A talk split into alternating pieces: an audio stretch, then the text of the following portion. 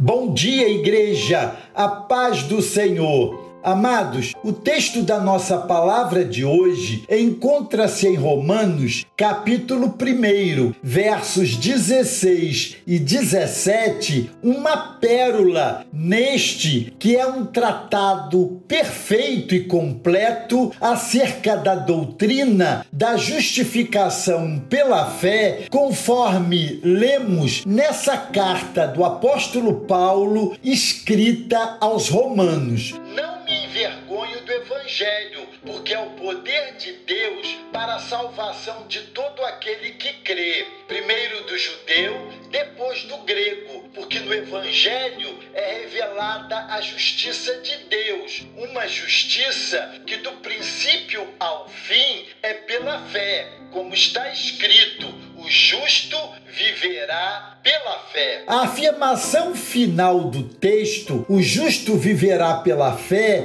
é a chave para a compreensão da fé salvífica que levou Lutero a romper com o erro da tradição e a voltar-se para a Bíblia como normativa para a experiência de salvação. Essa é a grande afirmação tirada pelo apóstolo Paulo do livro do profeta Abacuque. Lutero, em sua tradução do texto bíblico do latim para o alemão, encontrou nessa expressão o justo viverá pela fé a verdade que saltou aos seus olhos e que brilha até hoje nos olhos daqueles que professam a mesma fé bíblica. Graças à conquista de servos do passado, temos acesso à palavra de Deus em nossa própria língua. Podemos lê-la e interpretá-la à luz do Espírito Santo. A fé vem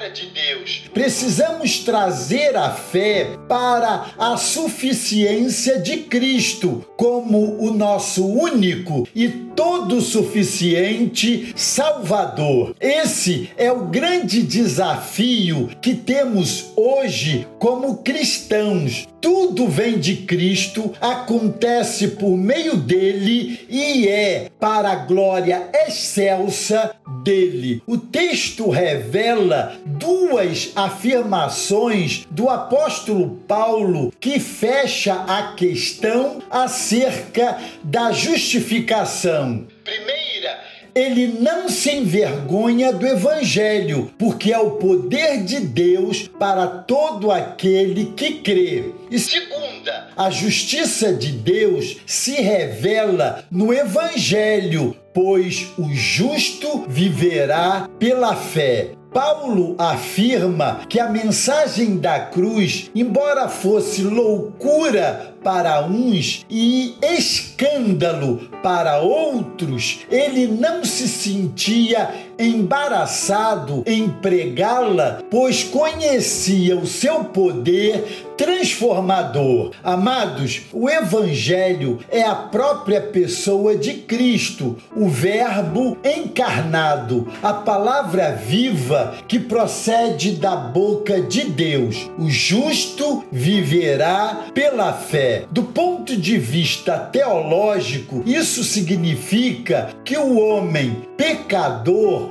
é declarado justo, ou seja, recebe o caráter de justo em Cristo de forma vicária, substitutiva, por intermédio da conversão. Somos declarados justos com base na expiação de nossos pecados por Cristo e na sua justiça imputada, ou seja, atribuída a nós. A imputação da justiça de Cristo a nós vai infinitamente mais além do aqui e agora desta vida passageira e nos livra da ira vindoura de Deus, apagando o escrito da dívida que a lei trazia sobre nós. Não há mais condenação,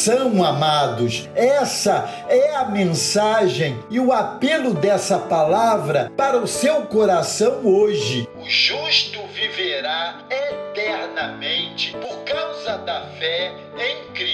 Ainda que passemos pela morte física, não passaremos pela segunda morte, que é espiritual e constitui a eterna separação da presença favorável de Deus. Embora ainda não estejamos livres da presença do pecado, o Senhor nos livra do poder do pecado e de sua condenação. Não há mais condenação para os que estão em Cristo Jesus. Em Cristo somos novas criaturas. Creiamos em Cristo, o Todo-Poderoso e todo suficiente Salvador. Glória a Deus. Deus os abençoe.